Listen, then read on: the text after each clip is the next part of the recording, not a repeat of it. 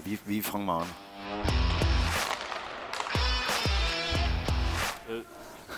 Das klassisch wie immer. Ja, ja, genau. Prost, Prost. Ähm, fairerweise muss man sagen, die ganze Geschichte ist eigentlich aus genau sowas entstanden. Wir sind bei einem Bier zusammengesessen, ja, mehrere Bier, und haben gesagt, wir würden gerne was über Eishockey machen. Und haben gesagt, nachdem wir beide Nicht Eishockey spielen. nicht Eishockey spielen können, brauchen wir jeweils einen Gast, der es kann. Ähm, und haben im Laufe der letzten zwei Jahre ähm, 50 Folgen vom Eiskalt-Podcast Sind schon 50. ja, du wirst alt. Äh, produziert, wo wir regelmäßig Kärntner, hauptsächlich Kärntner, Eishockeyspieler, Trainer, Funktionäre, Liebhaber vor das Mikrofon geholt haben und gesagt, reden wir einfach bei 1, 2, 3, 4, 5 Bier über unser Lieblingssport, weil Fünfe, wäre super, meistens sind mehr, aber, aber ja, der, der, Wille ist, der Wille ist da, aber was gibt Gäste, die sich an den Podcast nicht mehr erinnern können? Keine Namen, Gerd Prohaska.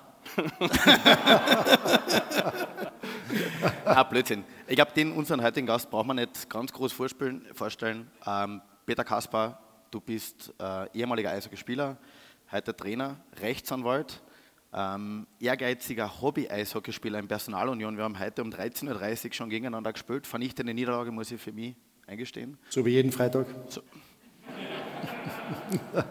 Wir hassen es, wenn Gäste lügen. Peter Blödsinn, du hast lang beim KC gespielt, ähm, warst 91 Meister geworden, ohne dein Zutun, weil du hast, glaube ich, keine einzige Partie gespielt. Genau. Ähm, wie, wie bist du zum Eishockey gekommen und wer zum Teufel bist du? Ich meine, ich kenne dich eh. Ah, wie bin ich zum Eishockey gekommen? Das ist eigentlich eine, eine, ganz eine gute Geschichte, weil ähm, meine Eltern wollten eigentlich nie das Eishockey spielen. Meine Eltern haben in Bad Kleinkirche eine Wohnung gehabt. Wir sind jedes Wochenende zum Skifahren gefahren. Und damals war so, die Bambini haben nur am Sonntag trainiert und vielleicht noch am Donnerstag, ich weiß gar nicht, ob das überhaupt so war, aber Sonntag auf jeden Fall. Und mein Vater hat immer gesagt, am Sonntag sind wir wie in Kleinkirche. Ähm, und deswegen habe ich Fußball gespielt.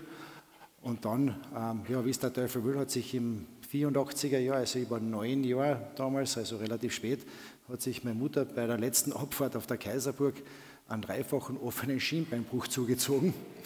Und das Pech meiner Mutter war mein Glück, weil mein Vater wollte mich allein nicht meiner Kirche fahren mit mir und hat gesagt, jetzt kannst du mal probieren und zum KAC gehen.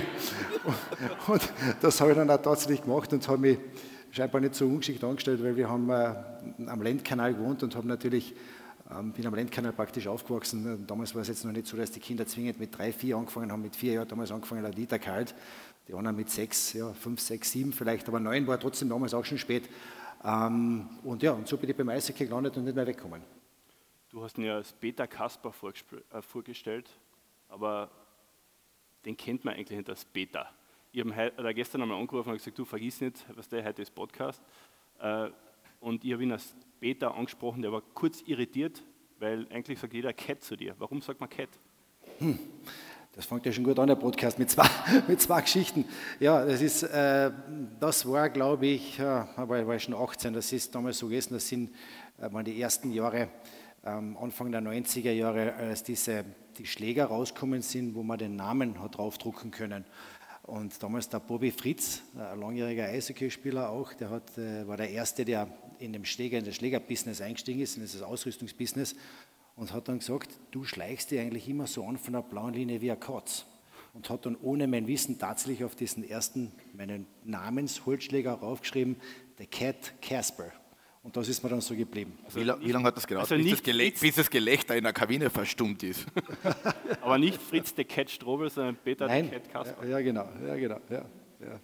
Cat, ähm, wir haben jetzt ein bisschen über deine Anfänge geredet, als, äh, wie du zum Eishockey gekommen bist. Wie ist das passiert, dass du dann in die KC-Kampfmannschaft gekommen bist? Das war ja damals ein Refugium, da ist man nicht so schnell reingekommen. So Anfang der 90er Jahre, du hast das eh erwähnt, keine einzige Partie gespielt im Meisterjahr 1991. Wie war das so? Wie, wie hat man sich da angeschlichen? Aber sicher brav mitgefeiert am Ende.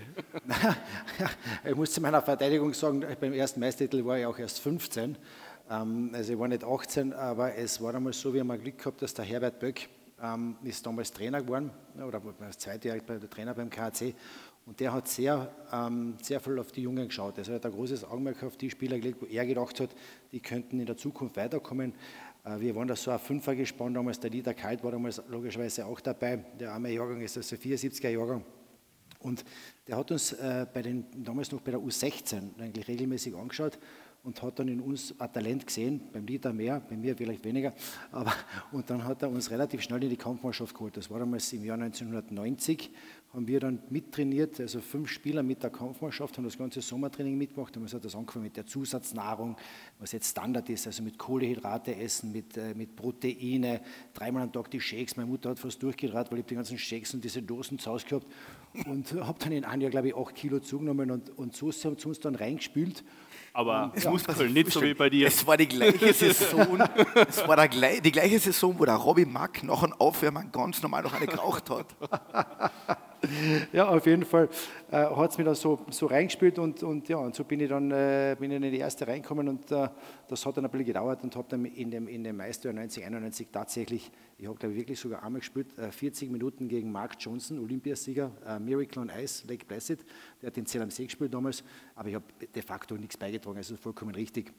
Habe das auch nie mir auf die Fahnen geheftet, dass, ich, äh, dass das jetzt mein dritter Meister oder mein erster damals gewesen wäre, weil ich, wie gesagt, wirklich nur auf der Bank gesessen bin eigentlich. Ja. Wie kann man sich das damals vorstellen? Das Eishockey hat sich in den letzten 30, muss man mittlerweile sagen, und du wirst heuer 50, habe ich jetzt gerade nachgerechnet, 20. Ja, Dezember? Ja, ja. Hm? Okay, ich habe früher auf Wikipedia. ähm, Freue mich auf die Einladung. Ja, wir freuen uns auf die, auf, aus die nach Diktat verreist. Adresse gewechselt, Nummer abgeschalten.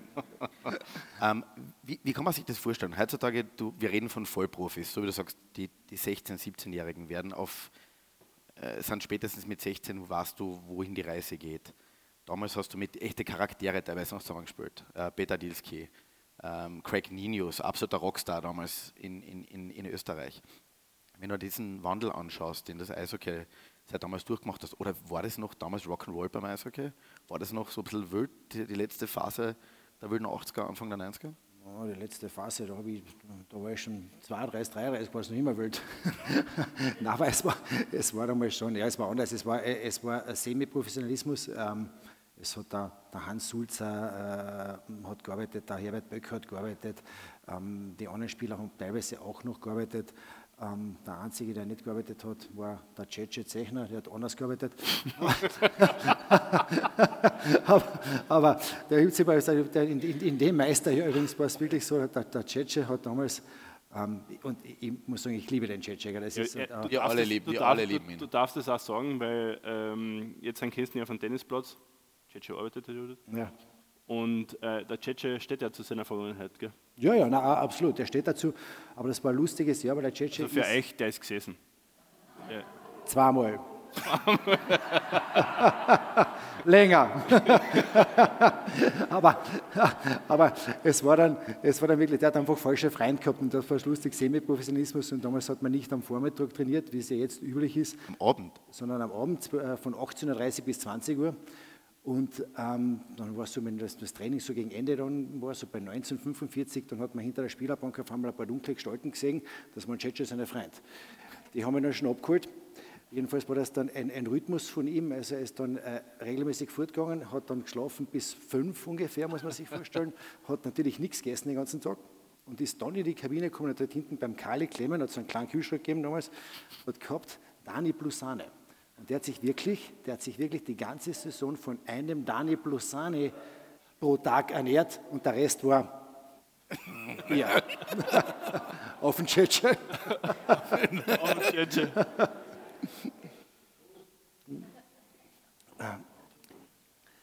Trotzdem weiter im Taktum. Jetzt, jetzt, haben wir, jetzt haben wir ein bisschen sportlich. Wir schweifen ein bisschen ab. Jetzt, wir sind im Sportlich ein bisschen umgefallen, aber ich meine, die Mannschaft jetzt schon sympathisch, muss ich sagen. ja. um, nein, aber wie, wenn du das anschaust, wie sich das Eishockey entwickelt hat, wir kommen gleich zu den Buben und, und, und der, der Jetztzeit. Wenn du anschaust, wie du angefangen hast zu spielen und wie du aufgehört hast, ähm, das, es gibt wenig Sportarten, die sich so entwickeln. Du hast gesagt, klingt ja blöd, aber in Villach, um, um einmal kurz den VSV mit einzubringen noch, ich meine, die haben am Vormittag nicht trainieren können, aber die haben teilweise die Post ausgetragen, oder? Da waren, da waren ein paar Postler dabei, ganz ja, normal. Ja, das war, das war, das, das war natürlich, das, das war in Klagenfurt natürlich das ganz mal Und dann Training. Man hat dann... Oder also, Schneeschirm in der Nacht. Alles der, der Säcke, Steigwart. Der Säcke ist Viertelkehrer. Der Säcke fährt mit der Reinigungsmaschine vielleicht. Ist gefahren. Ist gefahren. Das ist, ist- gefahren.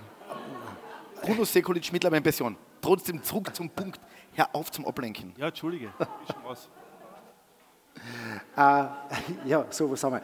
Ähm, nein, es, es war dann, es hat dann, es war, es, das ist aber lang so gegangen. Also das ist, glaube ich, äh, das hat sich erst geändert im, im 98er Jahr. Ähm, dann ist, äh, da sind immer mehr Ausländer gekommen und die Ausländer haben dann Familie gehabt und ähm, die sind uns von, von Nordamerika gewohnt gewesen, dass du am Nachmittag mit der Familie was machen kannst. Die hat das deswegen angezipft, dass man am Abend trainiert. Und dann ist das auf einmal von einem Jahr auf das andere komplett weggebrochen. Dieses, ähm, dieses Semi-Professionalismus ist eigentlich gar nicht mehr gegangen. Ich habe damals ja schon studiert, was dann auch schwieriger war, aber dann haben die Trainings am Vormittag angefangen. Ich muss aber sagen, äh, als ich in die erste gekommen bin, 90, 91, vielleicht waren wir damals schon die Ersten, die schon professioneller gearbeitet haben. Also wir haben schon sehr viel Krafttraining gemacht durch den Herbert Böck, der hat das eigentlich fair professionalisiert, das Ganze. Ähm, dann ist es immer professioneller geworden. Also es war nicht mal so, dass das, als ich reingekommen bin, dass so eine Larifari-Hobbypartie war, das war es nicht. Das war schon harte Arbeit. Ja, es war schon, nur hat mit vereinzelt mit den Jungen angefangen, und jetzt ist es jeder, jetzt ist jeder Profi. Jetzt ist jeder, jetzt gibt es das auch nicht mehr, waren ja drei, vier Mal in der Woche wir unterwegs, wie man weiß. Ähm, das hat man durchaus in Klagenfurt auch gutiert, wenn man, wenn man gut gespielt hat und das war den Leuten recht und man hat ein bisschen Erfolgsnähe gehabt, zumindest haben wir uns das eingeblöd, dass es den Leuten getaugt hat. Aber, aber, aber es ist schon, es ist jetzt natürlich professioneller, es sind mehr Spiele, ähm, man kann sich das nicht mehr leisten, man kann nicht mehr bis vier oder fünf in der Früh fortgehen, das geht heutzutage, Du ich, redest nicht. wie ein Politiker. Volksnähe und Fortgehen und so Aber ich bin kein Politiker. Du hast früher du hast versucht, mich zu googeln und du bist auf irgendeinen Stadtrat gestoßen. Ich glaube, weiß nicht, das bin ich. Gemeinderat, muss man sagen. Das, war, das stimmt. Ja, es- Ich habe Peter Kasper gegoogelt, mal, wo hat der Ingenieur. Ingenieurstitel? Ingenieur, Peter Kasper. Ja. Apropos Ingenieur, du hast einen Doktortitel. Wie Ja. bist du zu dem gekommen? Also, In, in Bukarest. ah, aber Dem, dem, dem Buch. Jelzin, Das hat mir, Universität das habe hat ein bisschen was nicht gesagt. gekostet. Habe ich nicht Ein gesagt. Kuh, ein Kuh hat sich angemeldet auf der Uni wegen den Uni-Partys. Ich weiß das. Weißt du, mit jeder Frage hätte ich gerechnet, aber mit der nicht. Ich war mal. Der hat nur den ÖH-Beitrag eingezahlt, damit er billiger reinkommt. Aber wie hast du das äh, während der Zeit als Profi-Eishockeyspieler, du hast Just studiert, wie, ist, wie hat das funktioniert? Äh, ehrlich gesagt, ich, man, man, hat, man hat also damals, und ich bin auch der Meinung, auch heute noch, man hat genug Zeit, daneben was zu machen. Äh, man trainiert in Wirklichkeit, man ist den ganzen Vormittag in der Halle und macht den Nachmittag dann nichts. Also es gibt eigentlich diese zweimal am Tag Training, gibt es nicht, wäre auch völlig unvernünftig, weil der Körper das nicht verkraften kann. So, und was, das Einzige, was ich gemacht habe, ich bin relativ schnell drauf gekommen, äh, dass ich ein okay Eishockeyspieler bin, aber dass ich mit dem Eishockey nicht so viel Geld verdienen wir können, dass ich nachher nichts mehr machen brauche. Äh, Und habe dann einfach ähm, das Studium durchgezogen und hab dann war genauso fort äh, und habe meinen Spaß gehabt. Aber wenn es halt auf die Prüfungen zum Lernen war, dann habe ich halt gelernt. Äh, Bin teilweise um fünf in der Früh aufgestanden und habe dann gelernt bis zum Vormittagstraining. Wenn wir zweimal Training gehabt haben, bin dann danach zu Hause gegangen, habe gegessen, habe geschlafen, ähm, wieder gelernt, zum Training gegangen und habe dann wieder bis elf Uhr gelernt und habe dann wieder geschlafen. Ähm, aber das geht alles. Wenn man das will, geht das alles. Und das Doktorat, muss ich sagen, habe ich nur deswegen gemacht, ähm, weil ich mir gedacht habe, ich habe damals noch einen Vertrag gehabt in, äh, in Wien. Nein, ich glaube, in Wien war das.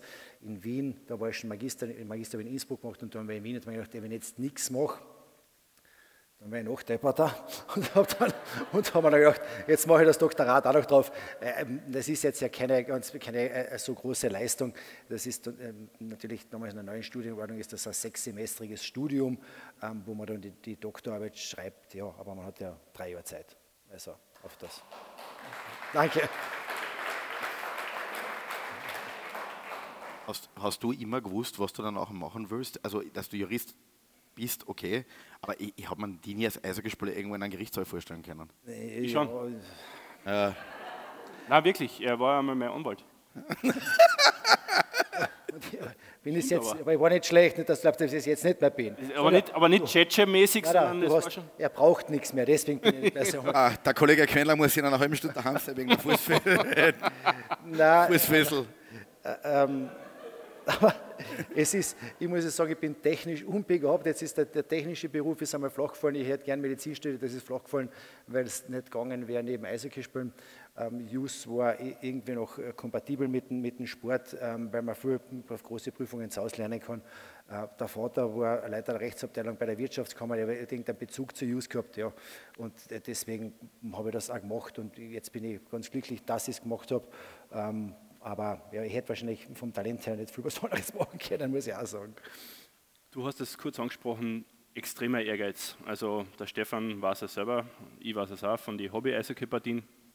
Ähm, jetzt ähm, als, als Anwalt in einem Zivilberuf, äh, als Trainer bei der U18, wobei jetzt dann U20, ähm, du bist KAC-Vorstand, dieser extreme Ehrgeiz, der, der, der prägt die. Ist das so etwas, jetzt verstehe mich nicht falsch, aber dass du sagst, man kann mit seinem Talent bis zu einem gewissen Punkt kommen, aber dann braucht man noch ein bisschen mehr, ein bisschen mehr Ehrgeiz. Ist das, kann man das so sagen? Ja, das, ist, das, das, das ist eigentlich klar. Gell? Also das Talent, äh, ja, das hat man oder hat man nicht, aber der alte Spruch äh, heißt immer Arbeitsschlag Talent, außer Talent arbeitet und das ist so, äh, nur Talent haben ist ja ist einfach zu wenig. Und, und aber warum mache ich diese vielen Sachen? Ich habe zum Glück eine Frau, die brutal verständnisvoll ist und die mir gar nicht anders kennt, weil ich eben äh, auch damals schon Eishockey spielen und Studium und trotzdem fortgehen und das, so hat sie mich halt kennengelernt und ich war damals nicht so viel zu Hause, bin jetzt nicht so viel zu Hause.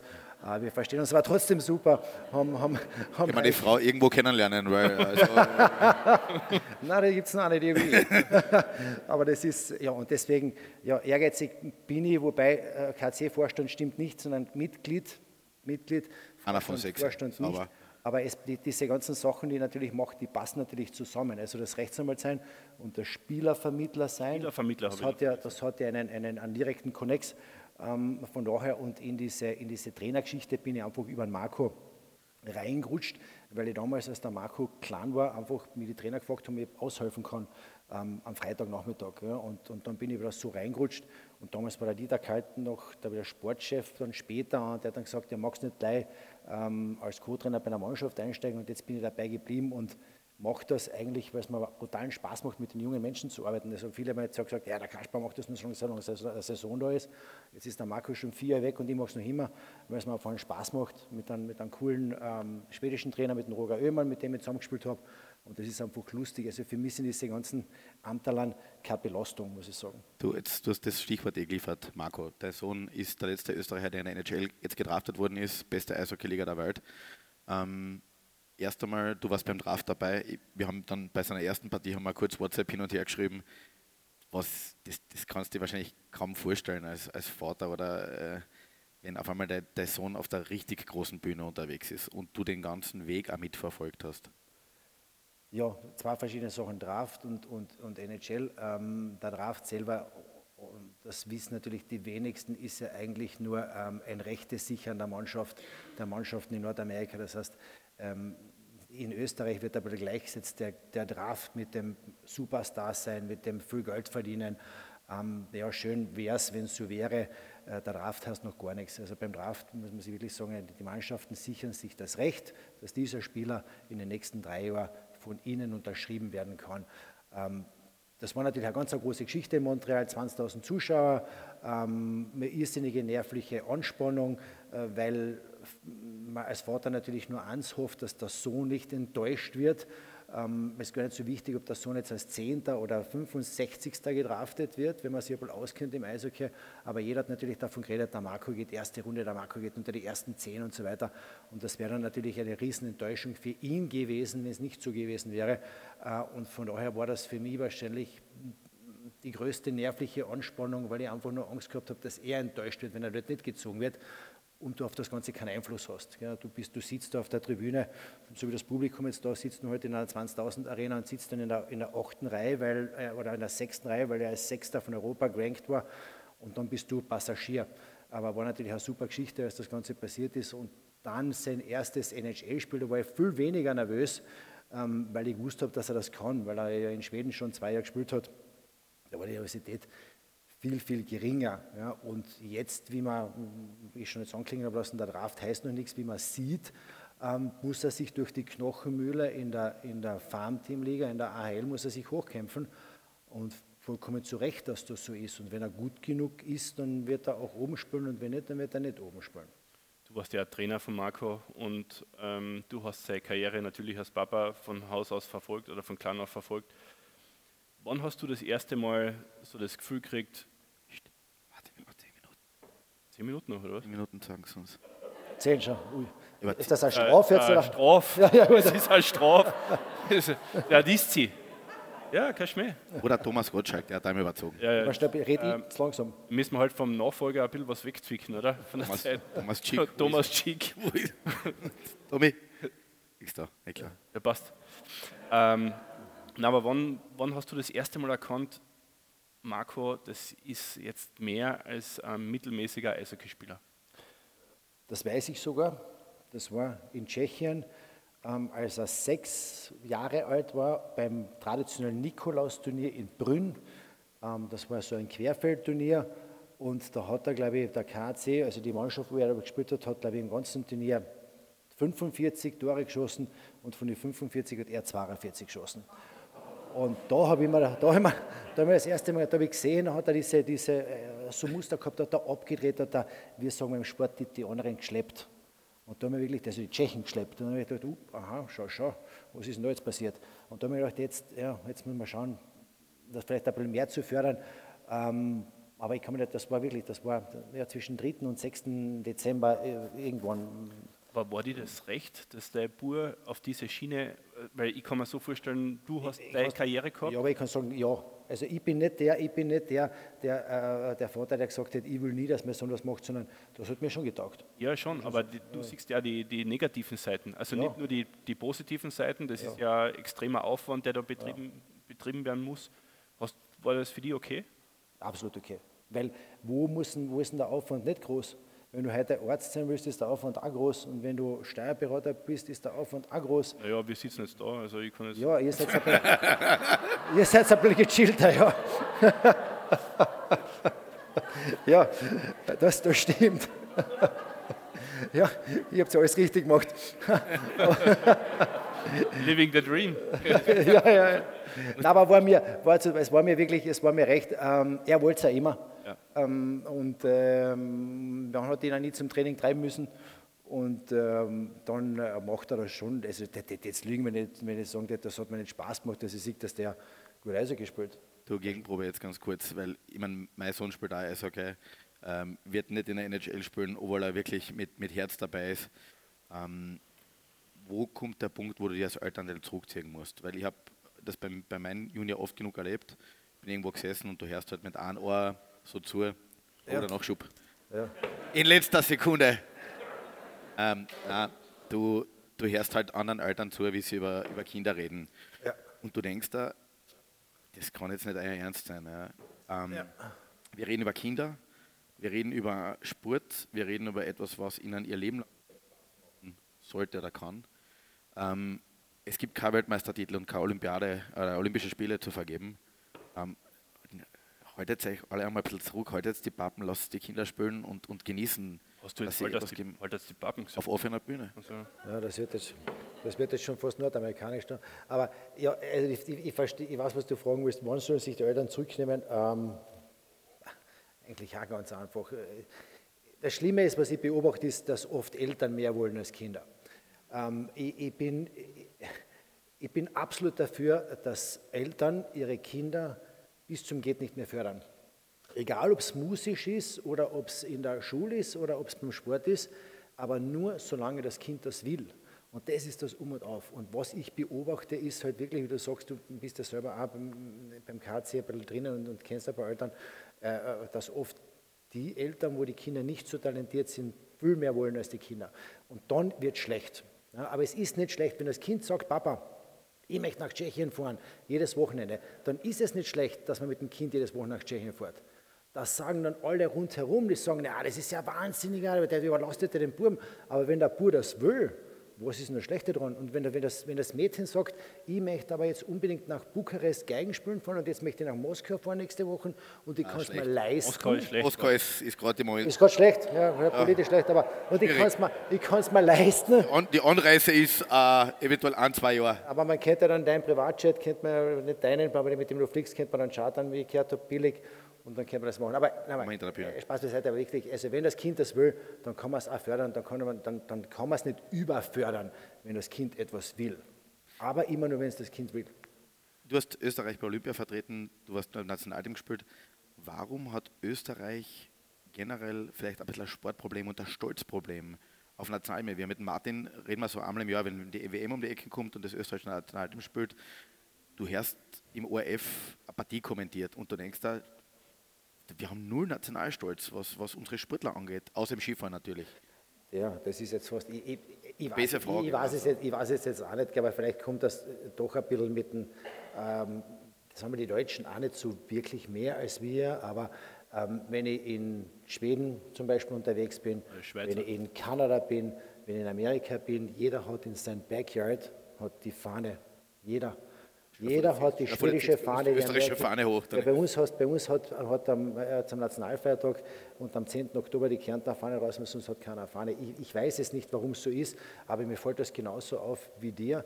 Ähm, vielleicht inszenieren wir das auch zu wenig. Wir haben ja, wie ihr beide wisst, ist es in Nordamerika gang und gäbe, dass vor jedem Spiel die Nationalhymne gespielt wird.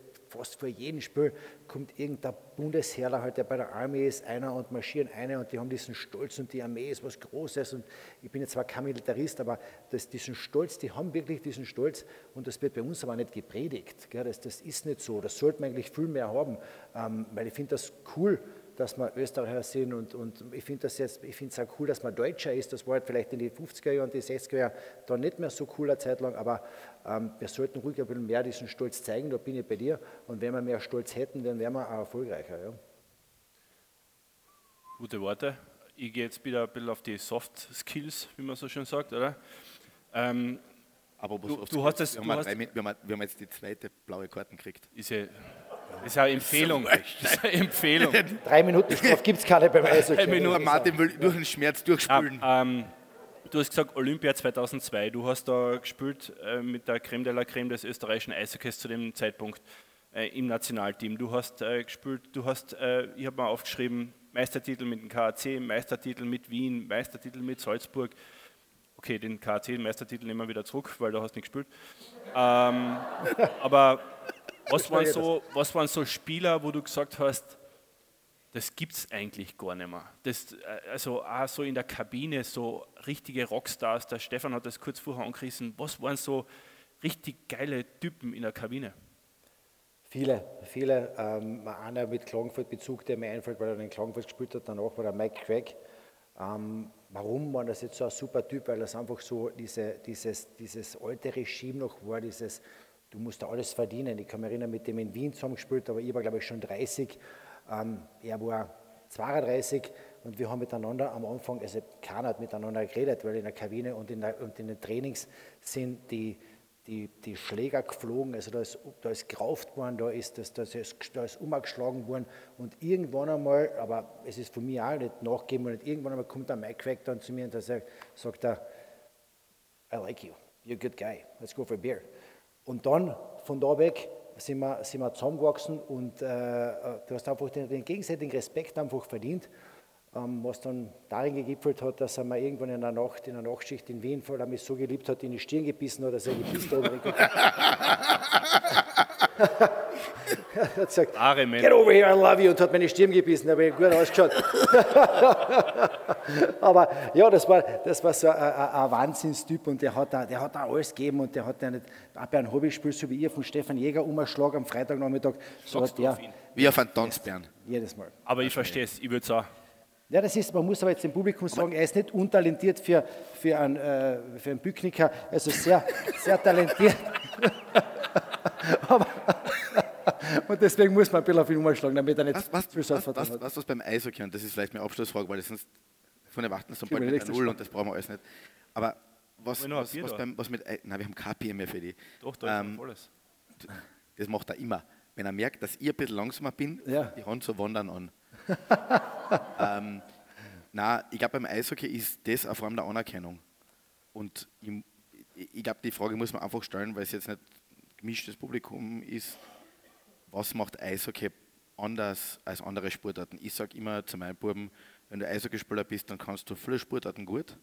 Und es ist fast eine kleine, es ist wie eine kleine Community. Und wenn du mal drinnen bist und, und die Leidenschaft zu dem Sport entwickelt hast und, und so wie du am Freitag am Nachmittag beim Magistrat ein paar Plusphysiker herpriegeln gehst. Das macht er aber beim Tennis, beim Golf, das macht er dort. okay. Ja, beim Golf. Beim Golf nicht. Aber Beim was, Golf, nein, beim Golf war es der Tierschützer, das weiß ich. Da hat einmal ein Enten mit einem Fünfer-Eisen fast abgeschossen.